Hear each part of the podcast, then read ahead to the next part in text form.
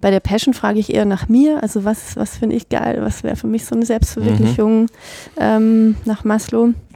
Und Purpose fragt eher altruistisch, was ist mhm. das, was wir beitragen, für wen und welche Wirkung wollen wir damit erzielen, nämlich eine positive Wirkung aufs Gemeinwohl.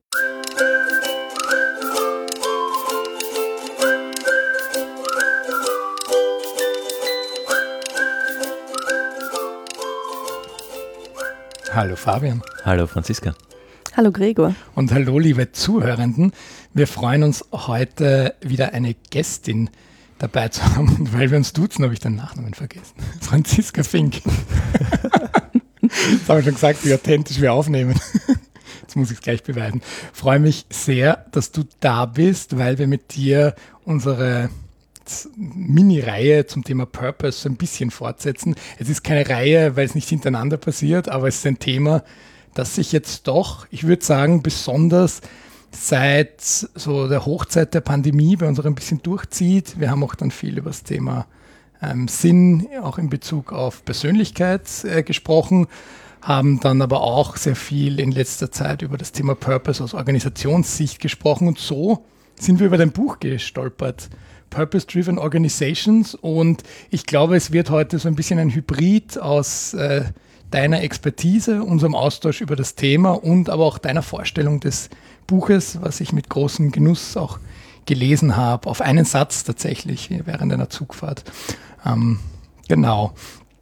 Äh, Franziska, bevor wir aber ins Thema einsteigen, wer bist du und was machst du außer tolle Bücher schreiben?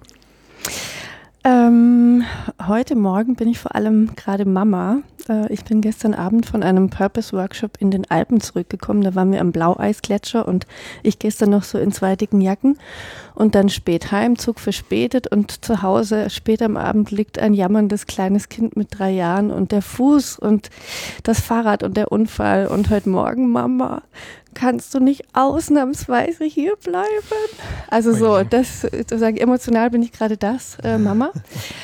ähm, und eine Schwäbin, also vor 43 Jahren in Sturgart geboren, auf einem Bauernhof und dort aufgewachsen und dann Journalistin geworden und ganz viel umgezogen und in allen deutschen Großstädten und Landesstudios berichtet als Fernsehjournalistin was meine große Leidenschaft ist, dieser Beruf. Also ich drücke mich extrem gern aus mit Worten und war da richtig glücklich und richtig unglücklich über das System. Also weil einfach, egal ob öffentlich-rechtlich oder private Rundfunkstationen, ich immer mit Bauchweh ins Bett gegangen bin und mit Bauchweh wieder aufgewacht, weil der Druck extrem hoch ist, die Ellenbogen sind sehr spitz und Frauen sollten vor allem dünn und schön sein und mehr nicht.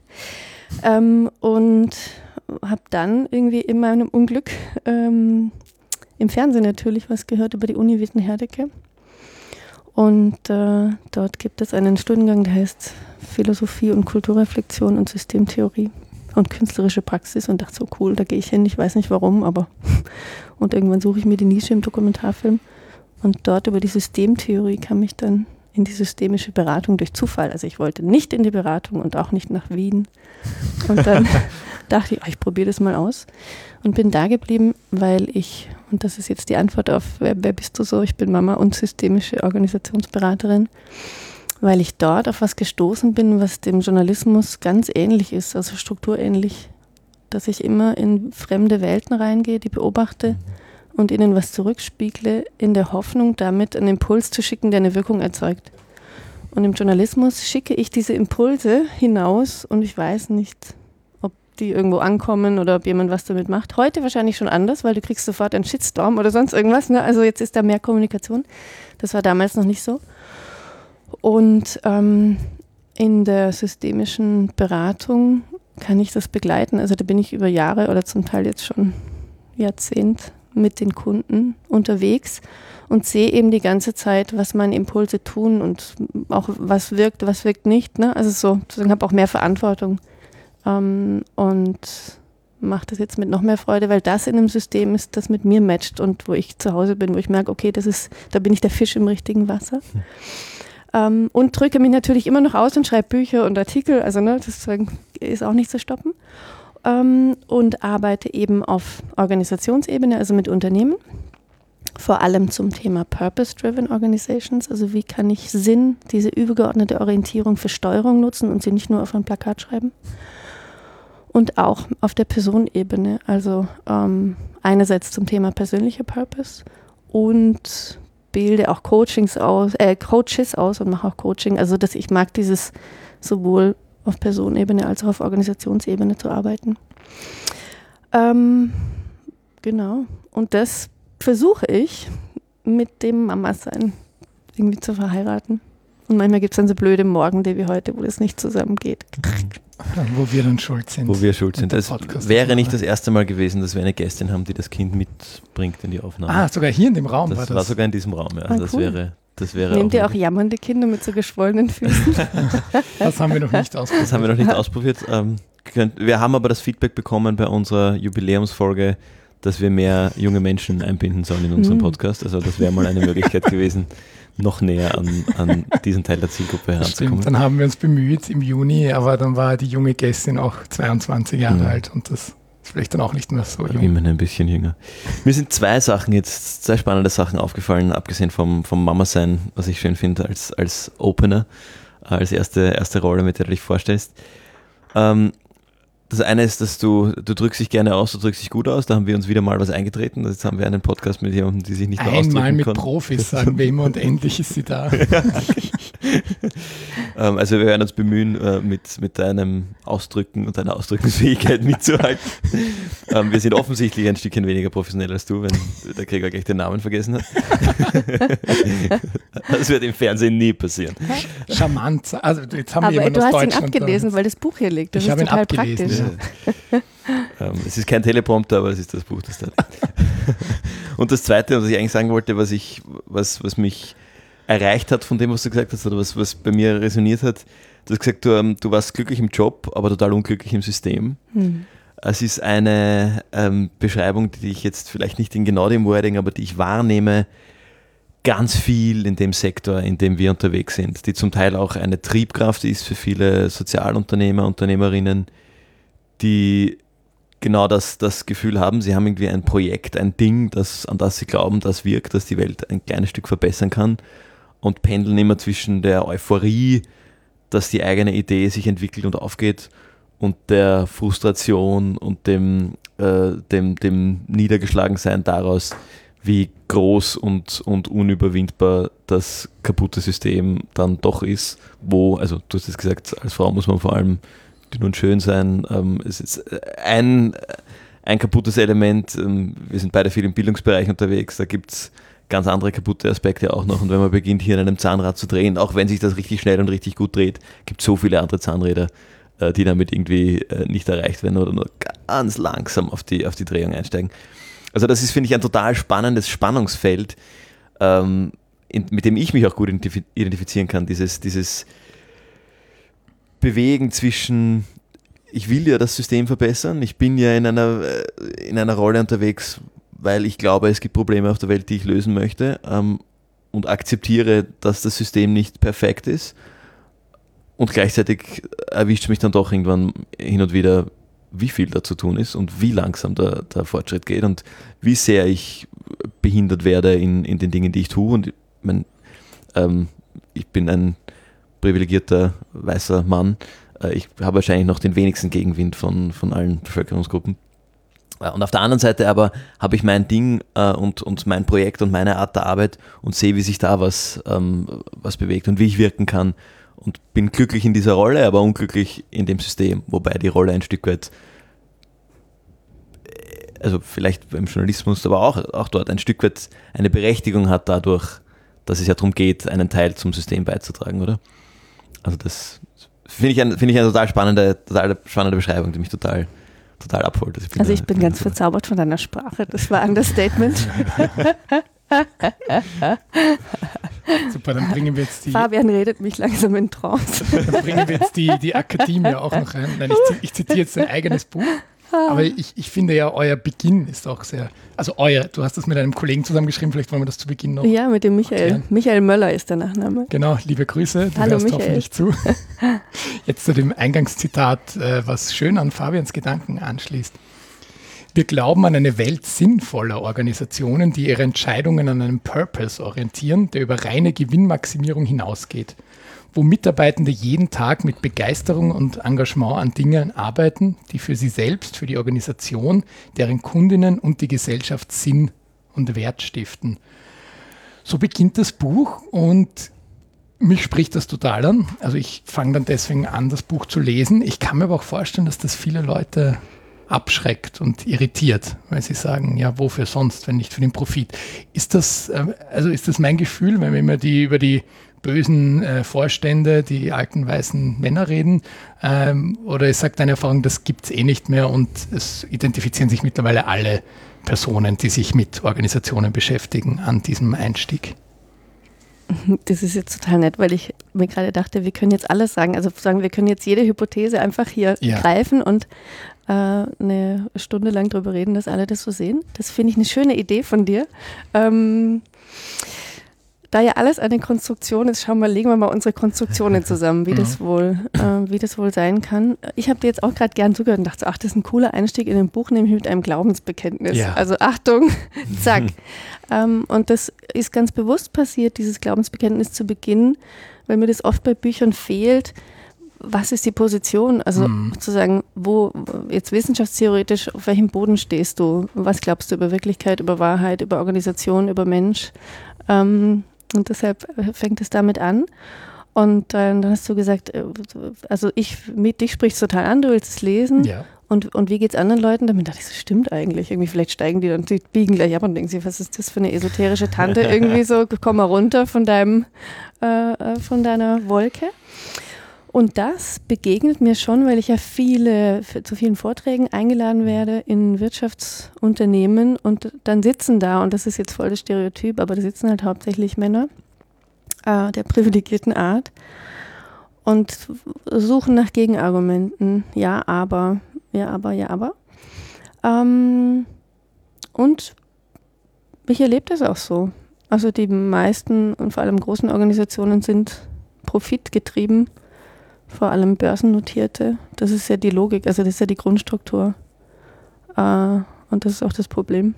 Weil, weil, und das ist meine Argumentation, sich Profit und Purpose überhaupt nicht ausschließen, aber es wird immer so ein Gegensatzpaar draus gemacht. Und ich möchte das integrieren. Mhm. Das funktioniert mhm. nämlich. Es gibt nämlich große Organisationen, die das integriert haben.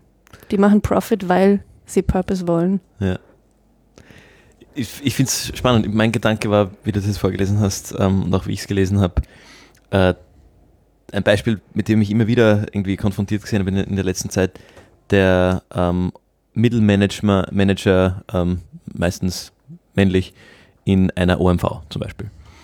Ähm, der würde wohl meinen, und die OMV ist immer mein, ähm, nicht mein Steckenpferd, sondern mein, mein äh, Target für solche Sachen, der würde wohl meinen, und ich habe das auch überliefert bekommen, dass, dass die das in Diskussionen teilweise bringen, dass sie mehr Purpose haben als nur Profitmaximierung. Also die finden das für sich schon irgendwie. Und ja, Treibstoff ist ja extrem wichtig für unsere Gesellschaft, sonst geht ja gar nichts.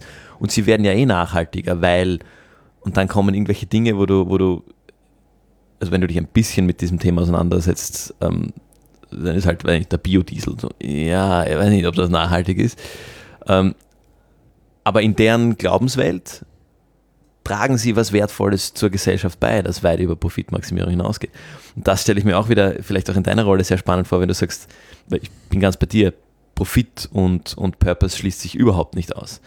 Hat aber halt auch die, genau diese Tatsache, hat natürlich auch den, den Nebeneffekt, dass es passieren kann, dass man, wie besagter OMV-Manager, beginnt zu argumentieren, äh, dass rein argumentiert in seine profitorientierte Welt, dass da eh ein Purpose drinnen ist und den halt äh, aufmalt, auch wenn er gar nicht wirklich da ist. Da, das bringt mich dann ein bisschen äh, so, so zum Nachdenken, okay, wenn wir jetzt die Konzepte auf den Tisch legen und diskutieren, was ist denn Purpose? Ja, das habe ich auch gerade gedacht. Das müssen wir jetzt mal definieren, bevor wir weiterreden. ja, weil du, du, du machst in dem Buch auch die, das Spannungsfeld zwischen Purpose und Passion auf, dass das ja durchwegs nicht deckungsgleich sein muss oder vielleicht sogar gar nicht sein darf. Ja, du zitierst ja da auch den Herrn Hansen, der sagt, do not follow your passion. Ja, also dass nur wenn du das tust, was du gerne tust und was dich begeistert, heißt ja noch nicht, dass du wirklich auch den, den, den Sinn spürst, weil vielleicht mache ich das ja gerne, den Planeten zerstören. Kann ja eine irrsinnig freudvolle Aufgabe sein. Ich kann in Konsum, meinem Purpose, Konsum, Konsum. in meinem Purpose kann ich das versuchen abzubilden, ja, stimmt. Nee, weiß ich nicht, ob im Purpose, in meiner in Passion. Passion. Ja, stimmt. In ja. Passion. Mhm. Aber dadurch, dass Purpose so schwammig, also so mhm. wirklich, mhm. jeder versteht irgendwas anderes drunter. Mhm. Und es gibt ja auch diesen Purpose Deliver Happiness von Sappos, glaube ich. Also so, mhm. mhm. holla, irgendwie mit dieser Happiness, da machen wir ganz schön viel kaputt, die da mhm. delivered wird, oder? Mhm. Diese 100.000 Milliarden äh, Pakete, die sinnloserweise re retour geschickt werden. Ah, wobei, da, da, da habt ihr auch ein super Beispiel in, in dem Buch, dass, dass die Person, die, die war das jemand von euch vom Flughafen abholt und oder ist das eine ja, Erzählung? Genau, nein, nein, nein, wir waren dort War, hat, und sie hat uns passiert? vom Flughafen ja, abgeholt, mal. genau. Also wir haben eine Learning Journey gemacht in den USA, das war 2015, glaube ich. Ja, also es ist eine Weile her schon, eben um Purpose-Driven Organizations und holokratische Organisationen zu besuchen, weil wir eben seit 2012 mit Holacracy uns organisieren und waren unter anderem bei Zappos äh, in Las Vegas und wurden abgeholt. Und ne, du organisierst das ja dann alles im Vorfeld und es hat einen langen Vorlauf, bis du die alle mal erreichst und irgendwie überzeugst, dass es super ist. Äh, und dass sie auch was davon haben, wenn wir da jetzt kommen. Und ähm, dann sind wir da mit einem Sappos Bus abgeholt worden von einer Frau, die total, also die sich einfach total über uns gefreut hat, irgendwie uns da mitgenommen hat, uns die Stadt gezeigt hat. Also das war für sie ein Happening, einfach nur dieses, also eine Fahrerin, aber so überzeugt von mhm. dem, was sie da jetzt wirkt und wer sie für uns sein kann und wer sie dann auch für uns war. Also die war wahrscheinlich der wichtigste Mensch auf dieser ganzen Tour, weil die das mhm. so ernst genommen hat und da so richtig was draus gemacht hat. Mhm. Äh, und dann auch noch gesagt hat, hey, ich bleibe und ich warte, bis ihr fertig seid und ich, ich kläre das mit meiner Familie, das ist mir jetzt wichtig. Ähm, und das war purpose, also purpose-driven person an der Stelle. Ne? Und deshalb Sappos, also so ich, also für mich ist es kein Purpose-Purpose, den sie haben, weil eben er nicht nach äh, mhm. Umweltwirkung fragt oder nach Kontext. Und sie machen vieles richtig. Also so, man kann sich von ihnen vieles abschauen, zum Beispiel dieses. Also wie gelingt es, dass dort wirklich Menschen ihrs entfalten können und mhm. da für sich, sich als wirksam spüren können in, in einem Kontext, der mhm. ihnen gut tut. So. Mhm. Aber jetzt, ich, ich gehe nochmal zurück zu dem, zu der Definition. Ähm, und das ist, das gibt noch ein zweites Buch, ähm, das Purpose Playbook. Und da äh, kommt gleich auch wieder ein Glaubensbekenntnis zu Beginn, nämlich ähm, ich spreche nur von Purpose, wenn da was steht, was dem Gemeinwohl dient. Also für mich ist eigentlich nach Purpose zu fragen, ist die Frage nach Verantwortung zu fragen, Verantwortung von Organisationen. Und deshalb gehen wahrscheinlich viele Purpose Statements bei mir nicht durch, weil die dann nicht danach gefragt haben, sondern mhm. eher so, weiß ich nicht, auf dieser Passion-Seite, was macht uns Spaß, was ist irgendwie sexy, was klingt cool, was gefällt den Kunden. Und das ist ja die Unterscheidung, die ihr gerade aufgemacht habt. Bei der Passion frage ich eher nach mir, also was, was finde ich geil, was wäre für mich so eine Selbstverwirklichung mhm. ähm, nach Maslow. Und Purpose fragt eher altruistisch, was ist mhm das, was wir beitragen, für wen und welche Wirkung wollen wir damit erzielen, nämlich eine positive Wirkung aufs Gemeinwohl. Und dann beginnen wir zu diskutieren, okay, was, wo, ab wann ist das jetzt gemeinwohlorientiert? Das ist ja euer, mhm. euer Feld. Ähm, mhm. und, und deshalb ist für mich Purpose eher sowas wie eine Brille oder ein Fahrzeug, um sich die wichtigen Fragen zu stellen. Also ich rede gar nicht von absoluten Werten, sondern ich mache damit eine wichtige Frage auf und die finde ich spannend für Organisationen. Mhm. Spannend, das hatten wir auch in der letzten Folge kurz das Thema Brille, Perspektive ähm, äh, in, in, einer Definitions, in einem Definitionsfeld, äh, weil es die, äh, finde ich, find ich spannend, finde ich auch einen, einen ähm, auch aus meinem, äh, meiner akademischen Tätigkeit irgendwie in der, in der Forschung, äh, mein, mein Learning so ein bisschen, Du musst oft irgendwie in abgegrenzten Definitionen sprechen, aber es ist in der, gerade in der Praxis oft einfacher, das als Perspektive wahrzunehmen oder als, als, als Blickwinkel, äh, innerhalb dessen du Fragen stellen kannst und mit dem du, mit dem du in der, in der Hinsicht arbeiten kannst. Mm, das ist vielleicht unser Lieblingsbeispiel Patagonia, vielleicht dann auch am ehrlichsten. Die sagen ja auch in ihrem Purpose Statement, do the least harm oder irgendwie so ja. ist mhm. es. Also sie, sie sagen nicht, sie machen was Tolles für den Planeten, aber sie versuchen zumindest es so gut wie möglich mhm. äh, zu, zu machen für das, für das Gemeinwohl. Also sie wissen schon, wenn sie Kleidung herstellen, passiert ganz viel Schlimmes, aber sie probieren es zumindest besser zu machen als alle anderen. Ja? Mhm. Und das ist dann vielleicht dieser, dieser ehrliche Zugang.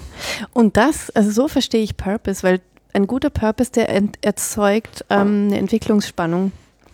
Also der hängt so weit oben, dass ich ihn wahrscheinlich nie erreichen kann. Aber er sorgt mhm. dafür, dass ich mich als Organisation beginne, dorthin zu strecken. Also ich versuche so nah ja. wie möglich zu kommen. Diese Annäherung, das ist das Interessante, weil daraus Entwicklung entsteht. Mhm. Mhm. Und das finde ich so die interessanten Unternehmensgeschichten, die, so wie Patagonia, das ist zu hoch. Wir werden, diese, also hopefully retten wir diesen Planeten. Mhm. Ähm, lass uns alles dafür tun.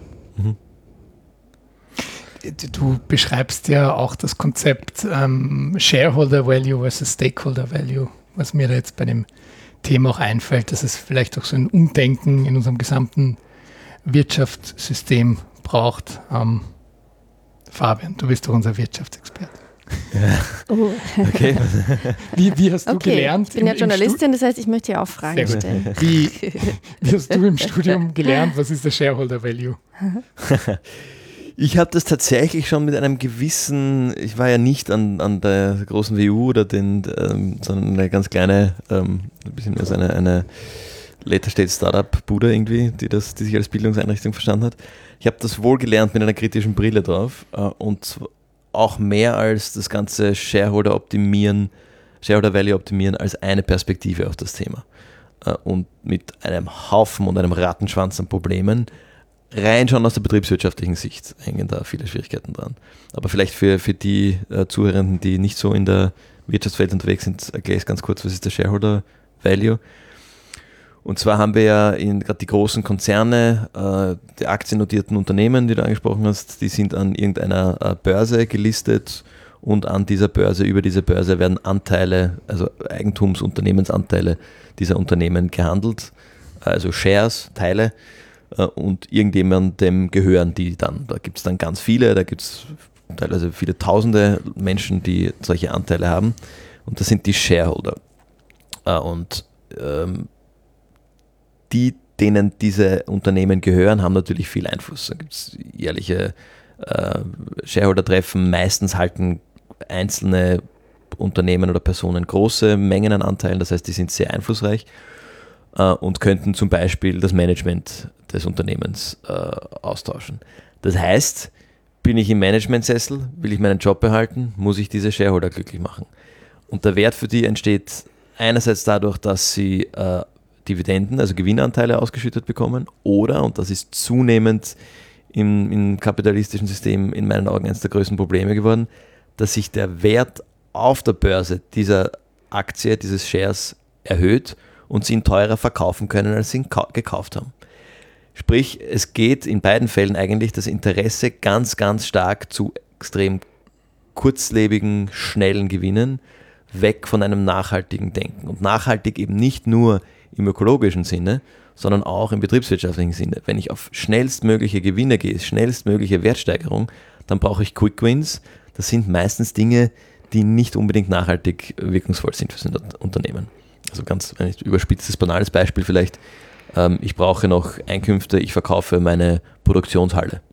Dann habe ich viel Geld am 31. Dezember, das ins Konto reinkommt, kann da große Gewinne verbuchen, sage hurra, hurra, zahle mir meine Boni aus. Und Miete äh, sind wir dann zurück. Und ähm, genau, am 1. Jänner kann ich nicht mehr produzieren. Problem, weil ich habe ja meine Produktionsanlage verkauft. Ah. Kein nachhaltiges Denken. Und dann muss ich irgendwie schauen, dass ich, also das ist jetzt überspitztes Beispiel, aber du hast recht, dann Sale and Leaseback gibt es tatsächlich, dann miete ich mir die, die irgendwie zurück. Ähm, äh, das ist der, der Shareholder Value. Wenn das Management daran orientiert ist, in der Regel sehr kurzfristig den Eigentümern, Eigentümerinnen, und meistens sind es primär Eigentümer der Unternehmen, irgendwie einen Wert zu generieren, der nichts mit in Wirklichkeit auch nichts mit den Kundinnen zu tun hat, der nichts mit den Stakeholdern, sprich den Mitarbeitenden, den, den äh, Bewohnern, Bewohnerinnen der Region, in der ein Unternehmen sitzt, ähm, den, den ähm, staatlichen rechtlichen Rahmenbedingungen zu tun hat, sondern einfach nur Gewinnmaximierung für die, die auch eigentlich kein emotionales, persönliches Investment in diese Unternehmen haben, sondern rein monetär getrieben sind. Mhm, das hört sich an. Also, und ich kann mir vorstellen, dass dieses, ist ja wie so ein Strategiespiel, das hat schon was Verführerisches. Also, ich verstehe auch, warum da so viele Leute dieses Spiel mitspielen. Weil das ja wirklich, sozusagen, es ist hochkomplex. Du findest immer was Neues. Du hast wahrscheinlich eine Riesenfreude, wenn du wieder jetzt mhm. sozusagen diesen Hallentrick gemacht hast oder sonst irgendwas. ähm, ja, ja, also so, das, das hat wahrscheinlich seinen Reiz und gleichzeitig ist es ich finde total absurd. Das ist so ein bisschen so, wie wenn wir uns so Teile einer Kuh kaufen würden und versuchen würden, mhm. diese Kuh so schnell wie möglich, so fett wie möglich, mhm. so viel Milch, komm, wir tricksen ihr noch was ab. Und diese arme Bäuerin oder diese arme Bauer, die da sozusagen, die haben eine Herzensverbindung zu dieser Kuh und, und merken, okay, die wird krank. Also, ne, sozusagen, mhm. da sind ja auch Menschen, die das dann umsetzen müssen und die dieses geschundene System irgendwie am Leben erhalten müssen. Wie blöd und wie, wie kommen, oder? Also so, so läuft's. Und was wäre Stakeholder Value, wenn ich genau überlege, okay, gehen wir da mal davon aus, sozusagen, wir sind hier eine Gemeinschaft, eine Gesellschaft und wir haben gemeinsam Interesse, dass wir hier irgendwie verantwortlich mit, mit unseren Gütern umgehen. Unsere Güter, also so, jetzt sind wir bei der Frage von Eigentum, die ich ja eine schwierige Frage finde. Also wie kommen wir dazu, mhm. irgendwie Boden zu claimen zum Beispiel? Ähm, wir haben eine Verantwortung für unsere Güter und wie gehen wir gut damit um? Und dann schauen wir, okay, wer sind dann Stakeholder? Also wer sind die Betroffenen von Organisationen, von dem, was wir hier wirtschaften und erwirtschaften? Und wie schaffen wir hier gemeinsam Wert? Viel, viel spannendere Frage. Ich finde, es ist das viel spannendere Strategiespiel, finde ich. Ja, aber ich bin nicht bei dir, aber das, ähm, äh, jetzt bin ich auch einer, der sagt ja, aber. Was du vorher gesagt hast, und das finde ich, äh, ist, ist ein Kernproblem in dem, in dem System, wenn du sagst Shareholder oder Stakeholder Value. Shareholder Value, äh, so absurder ist, ist simpel, greifbar und quantifizierbar. Du hast eine Messzahl. Was ist die Wertsteigerung pro Share für die Shareholder in einem gewissen Zeitraum? Du hast eine Kennzahl und die sagt mir, oder mit der kann ich als Manager arbeiten äh, und sagen, schaut's, wie gut ich bin. Schaut's, wie erfolgreich ich war. Die Kennzahl ist um 20% gestiegen. Hallo? Geil die Purpose-Seite äh, und die Stakeholder-Seite nämlich ist viel komplexer, viel, wie du sagst, ein viel komplexeres Strategiespiel und letztlich viel schwieriger zu greifen, zu verkaufen, größere Herausforderungen in der Management-Position oft größeres Risiko, weil ich mich auf andere Kennzahlen einlassen muss und die eine Kennzahl, die alle Shareholder kennen, warum Shareholder Shareholder sind, ähm, mhm. eigentlich ins, in den Hintergrund stellen muss. Hm, also ich sehe die, die große Schwierigkeit daran und wir haben, glaube ich, schon auch das, das Problem in dieser Systematik mittlerweile, dass viele, die am Ruder sind, für die ist die Wertmaximierung und eben das Shareholder Value ein Stück weit zum persönlichen Purpose geworden. Also in der Definition mhm. von Purpose vorher wir sagen, es geht eigentlich mhm. ans, ans, Kollektiv, mhm. ähm, ist es das natürlich nicht, aber es ist genau letztlich mhm. die eigene Passion, ähm, die als Purpose äh, verkleidet oder wahrgenommen und, und hingestellt wird und wir machen das fürs Unternehmen, das heißt für die Shareholder Value, das heißt mhm. eigentlich, dass irgendwo irgendwer aus Geld noch mehr Geld macht. Aber es sind halt die einfachen Zahlen, die einfach greifbaren Werte, die, äh, meine, da kannst du auch in den, im mhm. Backend des Controllings viel spielen, aber im Grunde sind das, sind das relativ belastbare Zahlen, vergleichbare Zahlen. Unternehmen 1 hat einen Shareholder Value von x mhm. Prozent, Unternehmen von y Prozent. Da ich merke schon, du bist auch gleich verführt hier. du, hast, du, hast, gesagt, das ist verführerisch und ich verstehe das auch total, weil du hast, du hast ähm, wir diskutieren auch viel über Wirkungsmessung und das ist halt extrem komplex. Also ja, da, weit bevor wir zu einer Vergleich. Natürlich. Also, ich bin ja also du sagst schwierig und ich mir, ja, ist so spannend. Also so, ja, komm, jetzt sind wir bereit, oder? Das eine können wir jetzt, jetzt kommt das nächste. Und auch hier ist ja. es diese Form von Annäherung. Na klar. Mhm. Na klar, das, das brauchen wir noch, oder? Also gib uns noch zehn Jahre und dann sind wir darin besser. Dann haben wir darin bessere Kennzahlen. Dann sind Kennzahlen vielleicht nicht mehr so wichtig. Aber jeden Zentimeter, den wir uns dorthin bewegen, äh, können wir feiern. Und jetzt kommen wir wieder zu diesem, was du am Anfang gesagt hast, da gibt es Leute, sozusagen, denen fehlt was und die suchen was. Und ähm, ich komme jetzt gerade äh, von meinem Gletscher mit ähm, Top-Managerinnen und Managern eines Konzerns und auf dem es ist drei Tage ne, und wir gehen darauf, sind da irgendwie auf äh, knapp unter 2000 Metern und setzen uns auseinander mit, was ist mein persönlicher Purpose und was ist der Purpose meines Geschäftsbereichs und wie entsteht hier aus dieser Verbindung Kraft. Ne? Also wie kriege ich diese beiden zusammen? Ähm, und lustigerweise waren die Anliegen der Leute anders. Denen ging es eigentlich nur um persönlichen Purpose. Also da ist gerade so viel... Mhm Sehnsucht und irgendwie auch Lehre. Ne? Also die sind gute Strategiespielerinnen, mhm. aber da fehlt was. So, und jetzt zu sagen, hier komme ich und denke mir, cool, also so dieses Vakuum, das ist unser Hebel, um da Mitstreiterinnen und Komplizinnen mhm. zu generieren für dieses spannendere mhm. Spiel. Ist, ist das dann für dich ein zufriedenstellendes Ergebnis von so drei Tagen Purpose Quest, wenn jeder mit seinem eigenen Purpose rausgeht und sie jetzt sozusagen freigelassen werden, im Sinne von, jetzt überlegt euch, was das für eure Organisation heißt, oder wird da jetzt dran weitergearbeitet? Ähm, also ich glaube, dass der Hebel für Wandel in de, auf Personenebene liegt. Also weil jetzt ist ja gerade so dieses, okay, wir schaffen diesen Wandel, den wir gesellschaftlich jetzt brauchen, auf unterschiedlichsten Ebenen eigentlich nur, wenn sich große Strukturen ändern. Also sagen, das, du musst über Struktur gehen, es bringt nichts, dass der Einzelne was anders macht.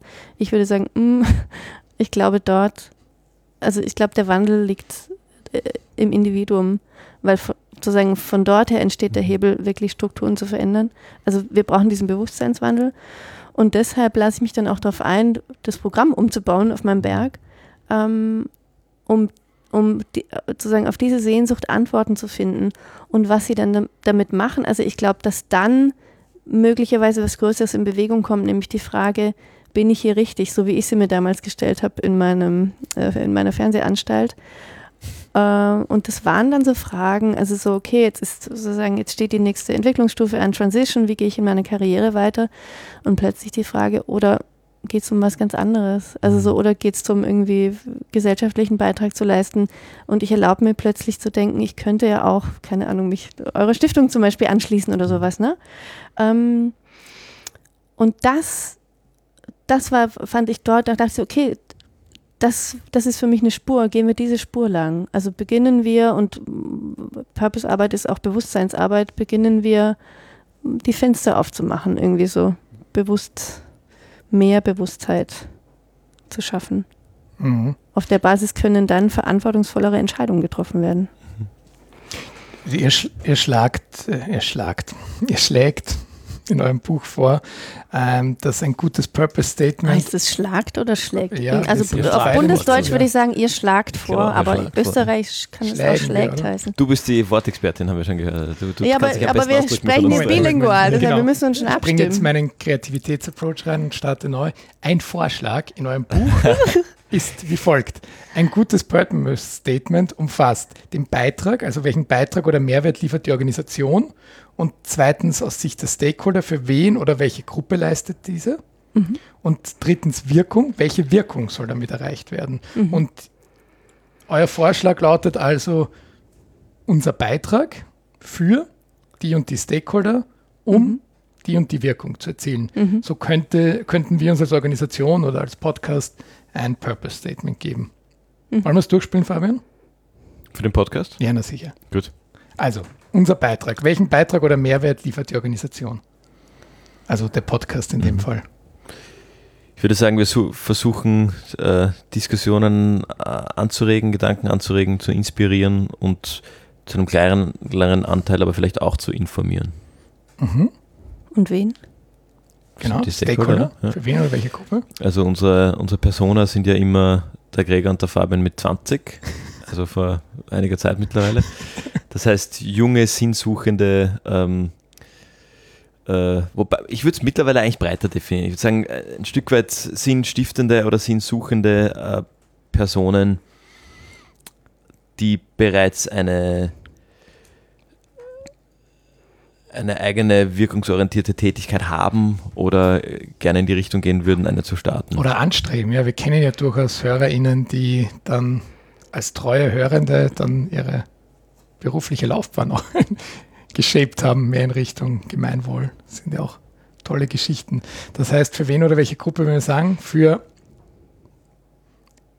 Interessierte oder Leidenschaftsmitbringende? Was, Personen mit, ich würde sagen, purpose-driven individuals.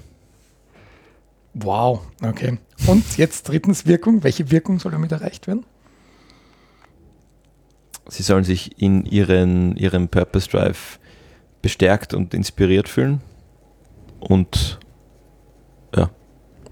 Okay, das heißt, wenn wir jetzt sagen, unser Beitrag für diese Stakeholder, um jene Wirkung zu zielen, wäre das, wenn ich gut aufgepasst ich hätte einfach mitschreiben sollen, oder? Ich habe mitgeschrieben. Wow. Aber ich versuche das irgendwie jetzt, also ich versuche das jetzt sprachlich nochmal. Ja. dafür, dafür, haben wir dich als Profi dabei. Ich, ich lehne mich zurück. Ich habe es facilitated, du hast den Input gegeben. Ich versuche das mal esoterisch. Sehr gut. Ähm, was ich verstanden habe, ist, dass ihr so eine Art von äh, Bewusstseinsfenster aufmacht für Sinnsuchende, für mhm. Menschen, die merken, okay, da geht was in Resonanz. Sinns, ich nenne die, du hast die Sinnsuchende genannt, mhm. finde ich gut. Denn die gibt es ja in allen Altersstufen. Also das wird den jungen mhm. Generationen zugeschrieben, wenn du die Studien anschaust, wächst dieses Bedürfnis so mit mhm. Mitte 40. Also dann sind da plötzlich, hast du deine Mitarbeitenden und denen werden andere Dinge wichtig. Mhm. So, genau. Die dürfen wir nicht vergessen. Ähm, die dürfen auch zuhören, oder? Ja, sehr gerne. Äh, um, und jetzt gehe ich darüber hinaus, also so warum, was ist dann die Wirkung aufs Gemeinwohl? Wenn die Leute in ihrem Purpose Drive bestärkt und inspiriert werden, entfaltet sich gesellschaftlich mehr Purpose Drive. Und zwar auf Individuenebene, as I said, oder? Mhm. Also es ist genau mhm. für mehr Purpose Drive in der Gesellschaft. Mhm. Für? Wo, wo, wofür wäre das gut aus eurer Sicht? Wozu könnte das beitragen? Jetzt kann man die Buzzwords auspacken für eine bessere Gesellschaft. Ich, Was ist besser? Ja, genau. Ich finde aber deinen Ansatz total spannend, Franziska. Vielleicht ist das ja genau schon die Lösung, damit die Personen erkennen, es liegt doch auch an mir als Einzelperson. Ich kann sehr viel ja, verändern genau, in alles. unserer Gesellschaft. Ja, ja, ja. Ich kann alles verändern. Das, ich muss mich nicht darauf ausreden, genau. dass irgendein Gesetz und mittlerweile reden wir uns ja aus, dass irgendwo in Brüssel muss mal eine Vorgabe kommen, Exakt. bevor wir überhaupt Ges in Österreich Genau, nur Politik, so nur so Politik. Nee, das ist egal, ob du Auto fährst oder nicht, ist, solange die Politik nichts ändert. Das heißt, ähm, wir stärken eigentlich ein bisschen zu dem Anfangsding, den das versuchen das Glück zu stärken auf der äh, in der eigenen Aufgabe und bei der Resilienz der Systemfrustration. Das, das wollte ich nämlich gerade sagen, weil das ist das Mittel, um nicht einzuknicken. Mhm. Oder? Also, ich, du hast es vorher so beschrieben, uff, ja, das kann ganz schön drücken. Also, und das höre ich auch zu sagen. Und was passiert? Die Leute werden sarkastisch, weil sie sagen, ich halte es nicht aus. Mhm. Also, auch wenn du irgendwie die Zeit liest, da ist so, also das kippt so ab irgendwie und, und da muss man sich ja schon fast davor schützen, irgendwie vor dieser Wirklichkeit. Und da noch äh, irgendwie die, diese Kraft und diese Lust und diese Energie und diese Hoffnung und die Überzeugung zu bewahren und trotzdem zu gehen, ähm, dazu tragt ihr bei. Wenn das nämlich klar wird, so hey cool, es ist egal. Der, also so, ist mal erstmal egal, in welchem System ich mhm. das mache, welcher Kontext da ist. Dieses Feuer ist in mir und das kann niemand ausmachen. Mhm. Toll. Vielen Dank. Ausmachen. Jetzt habe ich die beste Ausrede, ich bin der Mann an den Tasten. Ihr sagt es mir an und ich schreibe es auf. Ach so, wir machen das. Wir machen das jetzt. also. Kommt dann auf die Website. Nee, ich versuche nämlich dieses erste, also diesen Beitrag versuche ich so ein bisschen zu verdichten, weil da hattet ihr so viele Verben. Ja. Diskussionen anregen, inspirieren, was hattet ihr noch? Gedankenströme. Gedanken, weil Diskussionen sind sie eigentlich nicht. Also es hört Nein, euch ja immer eine einzelne Person, die diskutiert ja, ja erstmal nicht. Also Nein, im besten Fall macht die dann sofort ein Gathering mit ihrer nee. Community und sagt, hey Leute, wir treffen uns. Ja, wir, wir sagen auch immer, die, das Tolle am Podcast ist, und so sind wir auch gestartet, man, man fühlt sich, als ob man dabei sitzt und ja. man ist aber in der angenehmen Rolle, dass ich jetzt nicht mich äußern muss im Gespräch, sondern ich kann zuhören mhm. und meine Gedanken dabei selbst sammeln. Und ob ich dabei auf dem Weg in die Arbeit bin oder Sport mache oder einfach nur äh, in der Sonne liege und das auf mich zukommen lasse, ich schaffe mir für mich das Umfeld, wo ich äh, am inspiriertesten bin und sage, jetzt möchte ich Teil dieses Gesprächs sein, was ja immer ein sehr spannendes Gespräch ist. Das können wir jetzt nochmal größer aufmachen. Ja, auch dieses Konstrukt, weil das, das hören wir auch, äh, hören ja alle Menschen, die Podcasts machen, oft so, ich, ich kenne dich doch oder das hast du doch letztens erzählt. Ja, und ja. ich denke mir, wann habe ich dir das erzählt?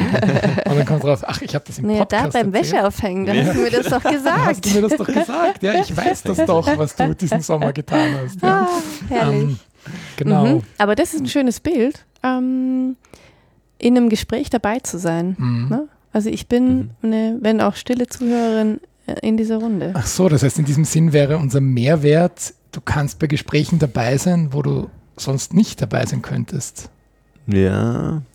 Ja, auch. Also ich glaube, es wird ein sehr langes Statement, wenn wir Wow. alle Beiträge Mm, und ja. Wirkungen Okay, du, und wir versuchen sozusagen, es kommen wieder zum Kern. Also wir wissen schon, es richtet sich an Sinnsuchende Mhm. allen Alters Mhm. Mit Stakeholder. Vorliebe an 20-Jährige. Daher kamen wir. Ich würde das mittlerweile gar nicht mehr als, als äh, eingeschränkt darauf Meinst sehen. Ich habe jetzt ein ganz schlechtes Realität Gewissen, hat weil ich glaube, ich lauter Vokabeln benutzt habe, die gar nicht im Wortschatz von 20-Jährigen sind, die noch keine systemtheoretische Bildung haben. Entschuldigt. Ist entschuldigt. ich, ich, ich, ich bin mir sicher, wenn Sie uns jetzt seit über 55 Folgen zuhören, dass Sie Haben irgendein? Lum- Luhmann leicht gemacht oder so schon mal gelesen haben. Ah. Und was ist jetzt nochmal Beitrag? Der Beitrag ist, dass wir die ähm, Resilienz stärken, das war, war eins. Nein, das ist die Wirkung. die Ah, die Wirkung. Wirkung. Ah, ja, genau. Der Beitrag ist das Inspirieren und den, den Inspirieren. eigentlich die Wir, Inspiration. wir schaffen Inspiration. ja.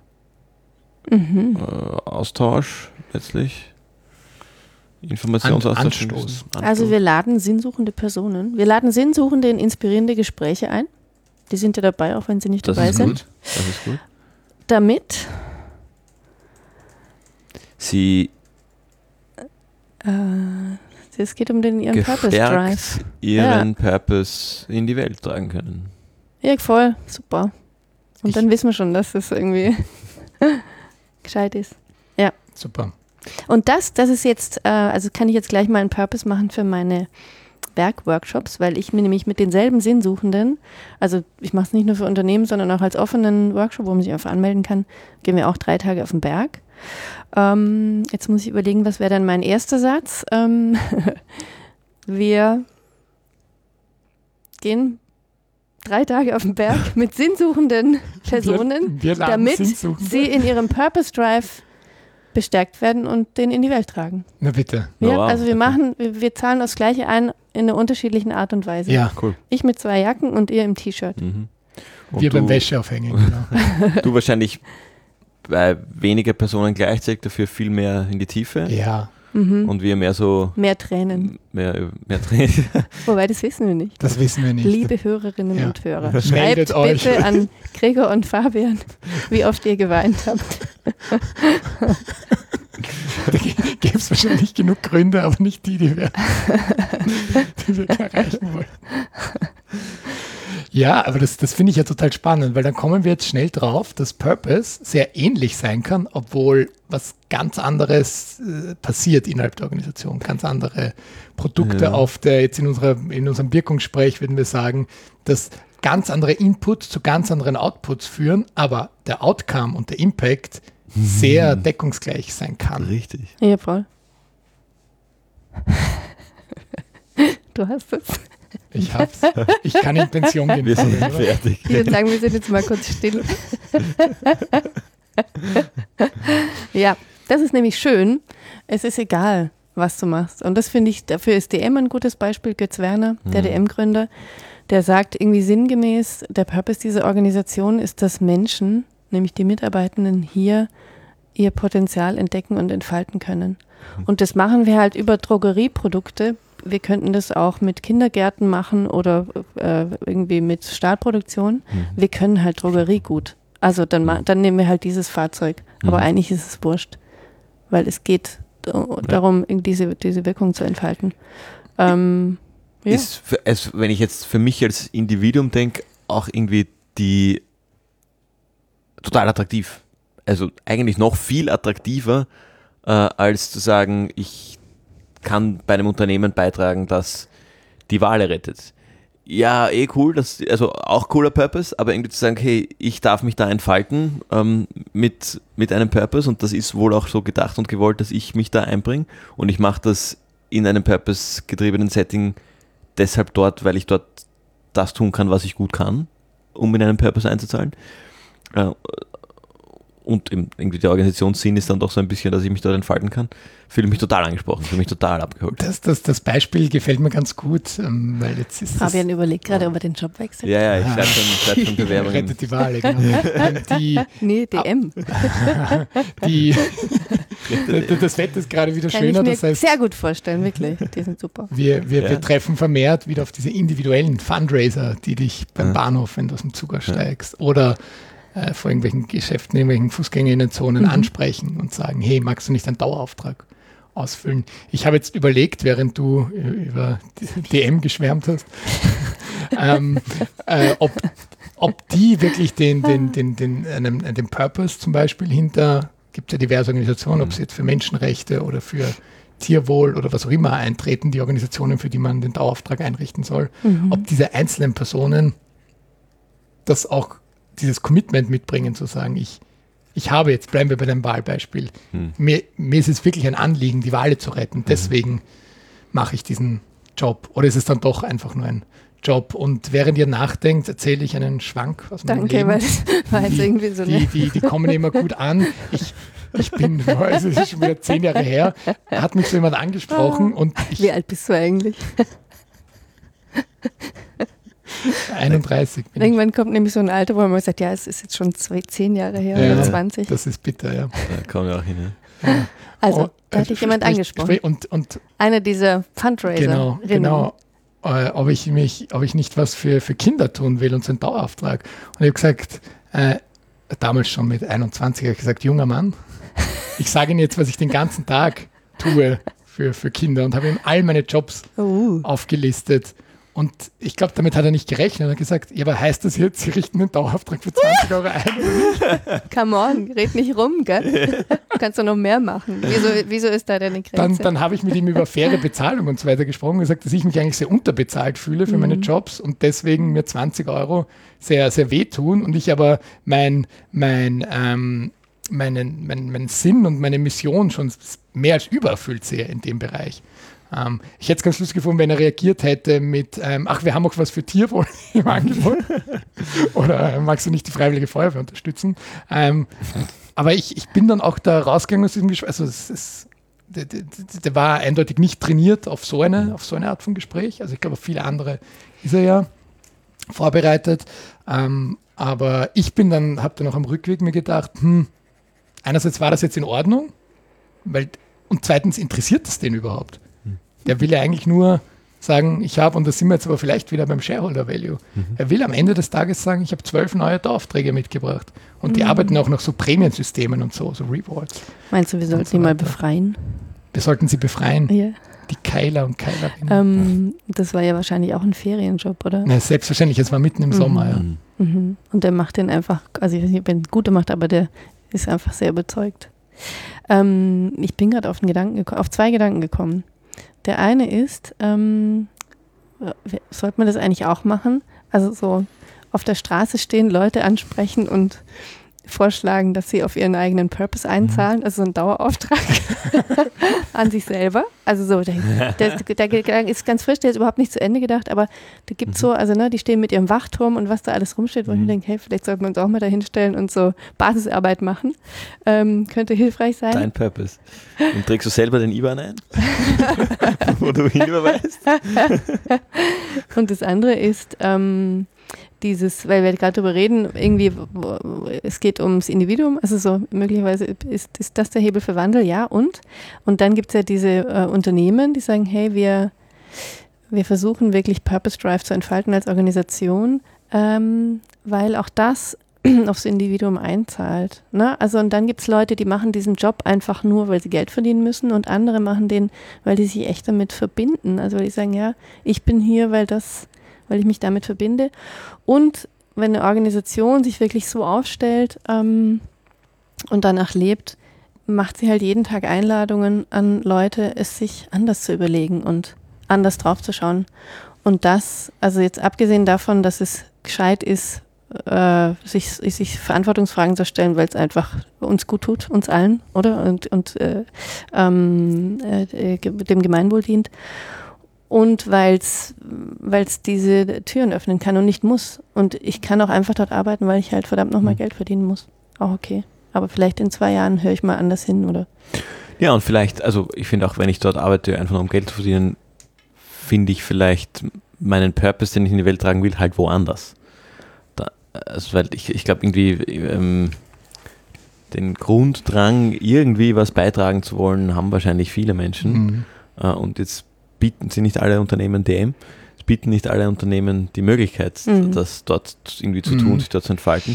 Das kann ja auch fein sein. Und vielleicht ist mein, mein da sind wir wieder mehr bei der Passion. Vielleicht habe ich eine, eine Passion, die ich halt einfach leben will und im Job nicht leben kann. Aber vielleicht habe ich auch irgendwie einen Purpose und mache halt am Wochenende mein Tierschutzhaus. Ja, oder die, wir haben sich, die meisten von uns haben Bekannte, die in ihrem 9-to-5-Job äh, Roboten jeden Tag, aber dafür das ganze Wochenende für eine Blaulichtorganisation mhm. freiwillig ähm, zur Verfügung stehen, egal ob es das im Auto ist oder bei Impfstationen oder wo auch immer und das seit vielen Jahren und das dann noch gar nicht in Frage stellen, ob sie der 9-to-5-Job erfüllt, weil die Frage stellen sie sich gar mhm. nicht, weil sie haben die Erfüllung ganz woanders. Schwieriges System, oder? Das, das habe ich gerade gedacht, das ist wieder, eigentlich kommt wieder zum, zum Anfang, zum Opener von dem Buch zurück, mhm. ähm, weil das heißt, dass es eigentlich total absurd ist, dass es da Organisationen gibt, ähm, die eigentlich exist also jetzt in der, im, im Systemblick existieren, damit Leute sich erhalten können, während sie in der Zeit, in der sie sich in der sie kein Geld verdienen, um sich zu erhalten, mhm. ihren Purpose oder einen Purpose in die Welt mhm. tragen können. Ja, dann, dann schauen wir doch, wie, wie der Beginn des Buches hier jetzt zum Ende unserer Folge weitergeht, damit ihr dann auch wirklich lesen wollt. Wir haben einen Traum. In diesem Traum sind Organisationen Orte, in denen Menschen täglich Sinn stiften durch das, was sie miteinander tun. Nicht nur für sich und die Organisation, sondern auch für ihre Stakeholder und die Gesellschaft. Menschen gehen mit Freude dorthin, begegnen sich als Menschen und entfalten ihr Potenzial. Die Organisationen lernen jeden Tag dazu, werden kontinuierlich besser und die Menschen kehren mindestens genauso energiegeladen und erfüllt nach Hause zurück, wie sie am Arbeitsplatz erschienen sind. Die Dinge, die sie in Organisationen tun, tragen nicht nur zu ihrem eigenen Leben und Wohlbefinden bei, sondern gleichermaßen zu dem ihrer Kundinnen, Geschäftspartnerinnen und Kapitalgebenden. Sie sorgen für eine positive Entwicklung des gesellschaftlichen Umfelds und schonen Umwelt und natürliche Lebensgrundlagen. Mhm. Das war jetzt wie so eine Bibellesung. Danke. Ja, genau das. Davon träume ich. Das ist ein Stern, der hängt ganz hoch. Vielleicht erlebe ich den nicht mehr, oder? Das macht aber nichts weil ich strecke mich einfach dorthin und es gibt solche Organisationen und es werden immer mehr. Und das hält mein Feuer am Brennen und meinen Glauben fest, dass wir uns genau dorthin bewegen. Und wir bewegen uns langsam, weil das seht jetzt ihr ähm, Wäscheaufhängerinnen und Rasenmäher da draußen nicht. Äh, es ist hier in diesem Raum, in dem wir das aufzeichnen, ist so eine Skulptur und es sind lauter, wie nennt man die korrekt im Handwerkerinnen-Jargon? Sechskant. Schraubenschlüssel, genau. Müssen wir eigentlich mal ein Foto machen, das sieht cool aus. Aber die stehen für mich so für diese Malocher-Welt. Also, dass wir einfach aus einem Industriezeitalter kommen, wo das System nur funktioniert, wenn ganz viele Leute Roboten, wie Gregor so schön sagt. Und jetzt hab, sozusagen, äh, äh sinkt die Lust am Roboten und dieses System wird nicht mehr bedient und wir haben zigtausende unbesetzte Arbeitsplätze und irgendwie das, diese ganzen Lieferketten, ne? also jetzt sozusagen deine Zahnräder, von die, sozusagen, die verhaken sich, das kracht, das quietscht, da hinten ploppt nichts mehr raus, da kommt einfach nichts. Huiuiui. Also so, es wird schwierig und deshalb spannend. Hey, da, ist, da steht uns eine ganz große Transformation bevor, bis irgendwann mal mein Traum sich da erfüllt hat. Aber wumms, da haben wir Klopper vor uns und das werden wir lösen. Auch wenn wir jetzt gerade noch nicht wissen, wie. Es geht einfach Schritt für Schritt. Weil wir genug motivierte und kompetente Leute da draußen haben, die die größere Herausforderung wollen als die simplen Kennzahlen, Exakt. sondern die das wirklich, äh, wirklich spannende Strategiespiel spielen wollen. Sinnsuchende, die unseren inspirierenden Gesprächen lauschen, damit sie gestärkt ihren Purpose in die Welt tragen können. Damit sind wir bei den Empfehlungen. Fabian, was hast du uns mitgebracht? Ich habe was mitgebracht, aber wie so oft werde ich das aufheben für eine andere Folge und ähm, werde was anderes empfehlen. Sehr gut. Und zwar, du hast das, du hast das angesprochen. Ähm, ich hatte vorher beim, auch beim DM das Bild, ähm, äh, ob da wirklich alle, die dort arbeiten, im Sinne dieses Purposes arbeiten und möchte empfehlen, mit allen Menschen, als Hausübung sozusagen, mit allen Menschen, mit denen ihr in der nächsten Woche zu tun habt, die ihr nicht persönlich kennt, gerne auch bei denen, die ihr persönlich kennt, aber vor allem, die ihr nicht persönlich kennt, stellt euch selber die Frage, was könnte der Purpose sein, zu dem diese Person beiträgt und wenn ihr es nicht beantworten könnt, fragt die Person. Wow. Liebe Franziska, was hast du uns für eine Empfehlung mitgebracht? Ähm, ich glaube, dass es euch Spaß macht, den Wirtschaftspodcast der Zeit zu hören. Und zwar eine Folge, die heißt Habe Firma, suche Sinn. Dort wird Maximilian Fiesmann interviewt. Das ist der Urenkel des Gründers der Firma Fiesmann. Die machen Heizungen, Kühlungen und Unternehmensbeteiligungen. Und äh, der erzählt die spannende Geschichte, wie er diese Organisation zu einer Purpose-Driven Organization weiterentwickelt und wie er immer wieder mit diesen Widersprüchen von Profit umgeht. Und es geht auch um Verantwortungseigentum. Er hat bestimmt an manchen äh, Stellen andere Positionen als ich, aber er hat auch die Kanzlerin, als sie noch Kanzlerin war, Deutschlands gefragt, was ist eigentlich der Purpose von Deutschland? Und das ist jetzt ein Beispiel für das, was ich sagte, das ist ein Unternehmen, das baut sich eine Entwicklungsspannung auf. Also da setzt den Purpose so hoch, da sind sie noch nicht. Das führt aber zu einer massiven Transformation in der Organisation. Spannender, schöner Podcast. Dankeschön. Bleib ich beim äh, Podcast auch. Ich habe keine spezifische Episode, sondern einen ganzen Podcast. Ähm, sucht euch aus, welche Folge euch da gut gefällt. Jetzt im Sommer der Podcast heißt Corporate Therapy. Ist äh, auch von ähm, OrganisationsberaterInnen, ähm, die aber gemischt äh, Kulturwissenschaften, Soziologie und Philosophie-Backgrounds auch mitbringen und entsprechend laden sie sich auch immer Personen ein, auch ein, ein, es ist ein Pool an Gästen und Gästinnen, die manchmal auch wiederkehren zu ganz unterschiedlichen Themen. Also eine Episode, die mir ganz gut gefallen hat, heißt zum Beispiel Kleider machen Leute, wo sie darüber sprechen, ähm, wie eigentlich die Dresscodes sich in den letzten Jahren geändert haben und ob der, der weiße Sneaker jetzt die, die neue Krawatte ist, weil man keine Krawatte mehr trägt, aber plötzlich müssen alle weiße Sneaker tragen und so weiter. Und was macht das mit Organisationen, wenn auch diese Symbole und Artefakte in den Systemen sich, sich ändern? Das ist so eine Folge, die mir einfällt. Ja, ja ich habe weiße Sneaker. Aber dafür hat der Fabian den Anzug an. Also es ist Aber ohne Krawatte. Gut, auf, gut aufgeteilt heute zwischen uns. Wir könnten ja doch mal tauschen. Wir könnten es eigentlich für die Aufnahme okay. der nächsten Folge dann umziehen oder so. Genau, das empfehle ich. Gibt es ganz unterschiedliche Episoden. Ähm, ja, hört da mal rein. Fabian, worüber haben wir heute gesprochen?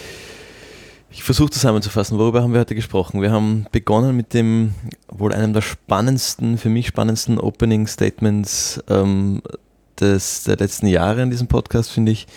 Ähm, erstens mit der Antwort, ähm, wer bist du, wenn du nicht Podcast aufnimmst? Ich bin Mutter. Äh, und dann aber auch mit diesem Spannungsfeld zwischen dem, dem individuellen Glück und dem Unglück, mit dem, mit dem System, in dem man dieses individuelle Glück sucht. Und das hat uns eigentlich auch begleitet durch, den, durch die gesamte Aufnahme, haben uns dann angeschaut, die den Opener von dem Buch äh, Purpose Driven Organizations und sind von dort auf die Frage gekommen, was ist eigentlich Purpose, wie definieren wir das für uns, haben das irgendwie als, du hast das dann als Linse eigentlich dargestellt, als, als Perspektive, äh, innerhalb der man Frage stellen kann, Fragen stellen kann, haben das als Aufhänger genommen, um so ein bisschen von uns beiden eigentlich, also von uns ähm, am Podcast gleich das Leitbild als Purpose Driven Organization zu formulieren und du hast das dann für deine, ähm, deine Berg-Coaching-Runden auch gleich mitgemacht äh, und haben uns also gleich verortet in diesem Feld der Purpose-Driven Organizations, haben immer wieder dazwischen so irgendwie das, das Individuum als Organisation, äh, als Teil der Organisation besprochen. So sind wir auf, auch auf DM gekommen, dass ja genau diesen Raum irgendwie, irgendwie geben möchte und haben jetzt zum Schluss irgendwie sind dann mit dem Gespräch auch zurückgekommen zum zweiten Teil dieses Opening Statements des Buchs, das wir äh, auch sehr empfehlen können, äh, wo es um den Traum geht, wo wir als Gesamtgesellschaft hinwollen, um dieses, die Transformation zu schaffen, weg von dem, von dem Roboten, um den Purpose außerhalb der Organisationen zu finden, in einer Welt, wo Organisationen im Kern den Purpose in die Gesellschaft tragen, den wir in der Gesellschaft sehen wollen. Hallo. Super zusammengefasst. Franziska, das letzte Wort gebührt wie immer unserer Gästin. Bitte um ein Abschlussstatement. Ja, ähm, an alle, die zuhören, das ist mir jetzt gerade im Fabian-Zuhören ähm, gekommen. Erlaubt euch, dass ihr euch das richtige Wasser sucht, wo ihr euch fühlt wie ein Fisch, der genau mit den richtigen Fischen äh, zur richtigen Zeit im richtigen Wasser schwimmt. Das ist einfach so viel feiner und schöner und gesünder. Und es gibt es. Ich verspreche es euch.